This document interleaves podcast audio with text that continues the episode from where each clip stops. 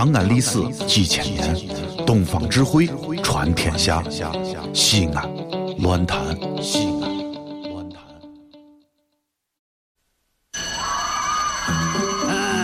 同学们上课了，下面我来点名：杨玉环、到李莲英、大拿破仑、I'm here。卓雅。哟呵呵，神片小课堂，底雕开讲。都别说话了。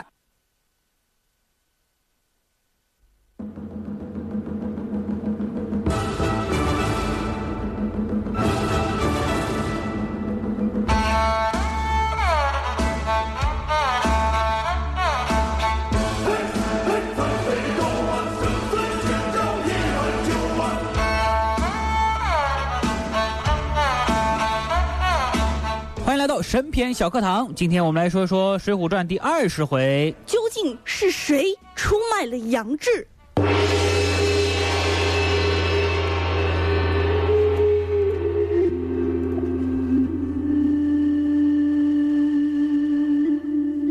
为什么一说到《水浒传》，都用的是这么阴森森、贼眉鼠眼的音乐呢？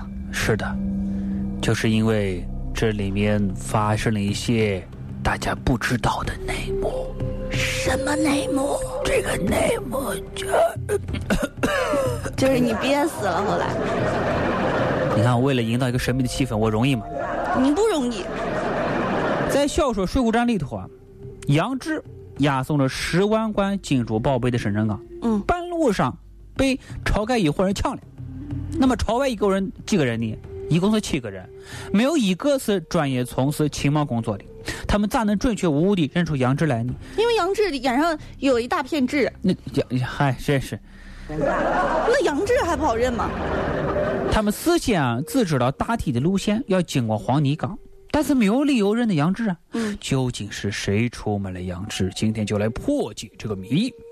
话说，当时梁中书安排老督管和两个虞侯一起去的时候，吩咐道：“杨志提辖情愿违了一纸令状，押解生辰纲，十一担金珠宝贝赴京。”太师府交割，这干系都在他身上，你仨人和他作伴去就行，是什么意思？你你们跟着他的溜达就行。对，这干系都在他身上，意思就是说，押运处的事情责任是杨志的，你不用担心。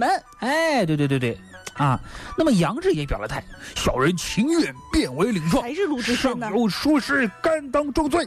一会儿再演张飞，哎，张飞不是，再演李逵，我看你怎么演。嗯嗯，还。所以说，梁中书不怕出事，出啥事情都是杨志来担当啊。嗯，那么杨志呢，他也是知道押韵是有难度的呀。啊，你不要看杨志脸上一大片痣，人家是张飞绣花粗中有细啊。那个就是就是非常敏锐的一个人，对不对非常细的一个人。所以提出了一个方案，化妆成做生意的人，嗯蒙混过关。这么一来，强盗不是认不得我了吗？而且这个没有大名府的车子呀，梁中书的旗子上也没有写着“贺太守生辰纲”这样很高调的字样啊。但是呢，这两个虞侯啊，就故意找茬挑事情，存心拖延时间。嗯啊，比如说咱们看这个在路上啊挑担子的人啊，一共是十一个人。哎呀，几个人啊，一直在埋怨。哎呀，这担子重，没有一个轻的，天气热的不行了，太你不累了。不给我买个西瓜西西瓜，啊？是不是啊？西瓜西瓜是啥东西啊？不是席子变瓜了。是不是啊？没有席子，没有瓜啊！天气太热了啊！杨志呢就一路赶着，干什么？你们能能干不能干啊？是不是？啊？哎，我这暴脾气啊！哎嗨呀，呃杨志说着说着就拿出藤条了啊，然后就要打他们，是不是？那这个时候呢，赶路最艰难的人啊，咱知道其实不是这是一个挑担子人，嗯，而是两个虞侯啊。这两个人嘛，既年轻又不挑担子，还老是掉队，跟不上节奏啊。这杨志心里是非常生气的，是不是？那两个虞侯就说了：“哎呀，不是我们两个慢，是天气太热，真的走不动啊。”杨志又骂。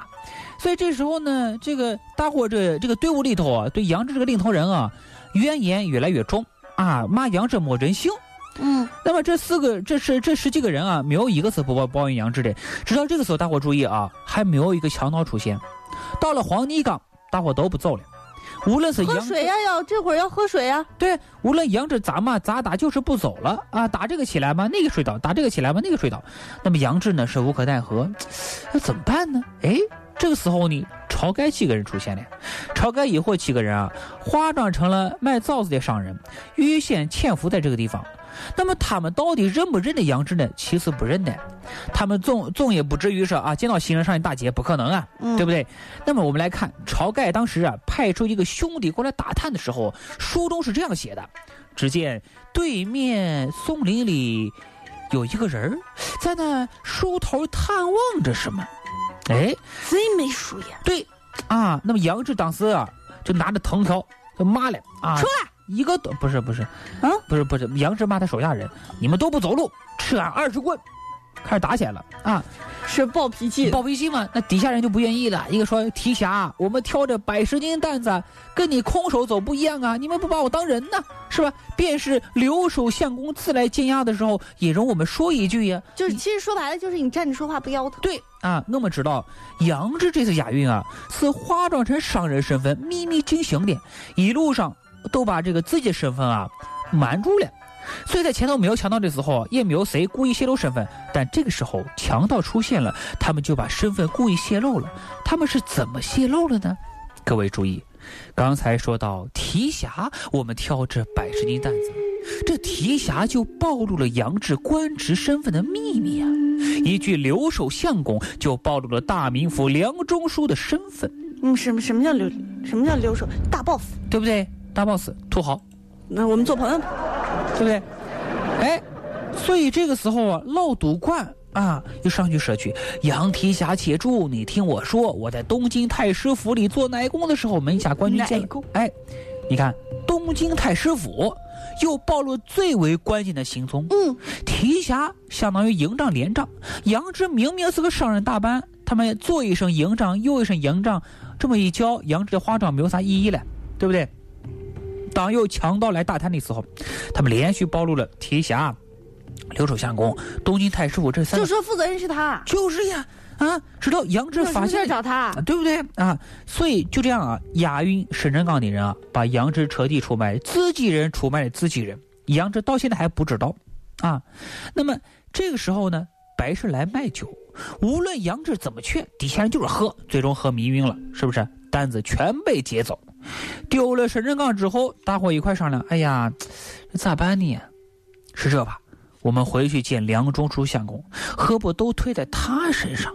回去之后见到梁中书，齐齐拜翻在地下告罪，就是就是这事赖他不赖我们，对不对？是他没有领导好我们。哎，梁中书一点不吃惊，一点不意外。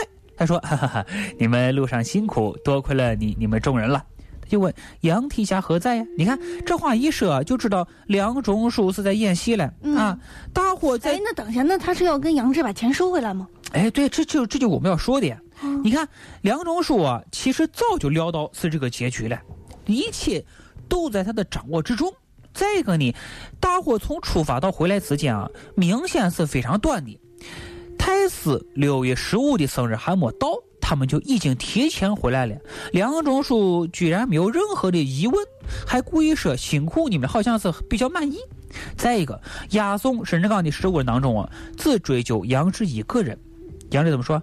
他说：“呃，梁中书怎么说？说若拿住他是碎尸万段。杀人灭口啊！对，斩草除根。其余的十四个人根本就没有受到半点责罚或连带责任。那么这时候啊，最难受的人是谁呢？嗯，最难受的，就是蔡太师了。我的生日礼物呢？啊，这帮贼人胆儿太大了！去年把我女婿送来礼物打劫了，今到现在年又打没有抓到人，劫了今年又打劫了，你们打上瘾了这是？啊，蔡太师就崩溃了。蔡太师说：“我不管你们搞什么玩意儿，我只要我的生日礼物。”真是，哎。所以说啊，杨志也倒霉，猜猜谁难过。这个事情将如何发展呢？我们下周一将会说说《水浒传》第二十一回。鲁智深如何搞定杨志的呢？那今天的审美茶也就这样了。今天又是可爱以及性感的周五，在这里祝贺大家周末愉快啊！节目的最后来关注一下最新的路况信息。丰城十路到未阳路流量大，嗯，夜景场十字向北方向需要等待四到五个等时，目前是流量大的路况。嗯，没错啊，在这里要感谢庞大明祥现代 4S 店对本节目的倾情支持。庞大明祥为您服务，联系电话零二九六三三六五零零零，咱们周一见吧。三碗酒，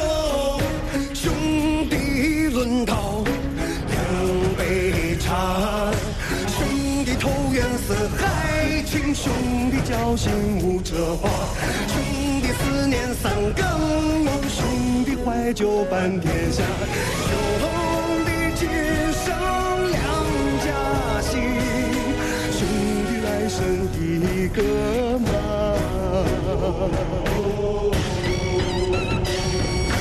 兄弟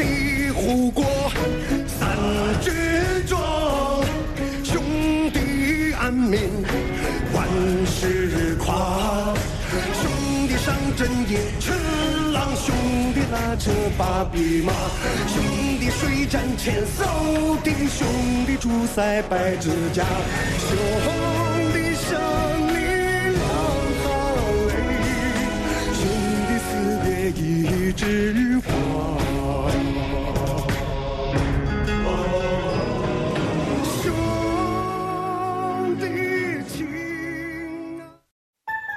全世界只有一个说陕西话的电台，就是西安论坛。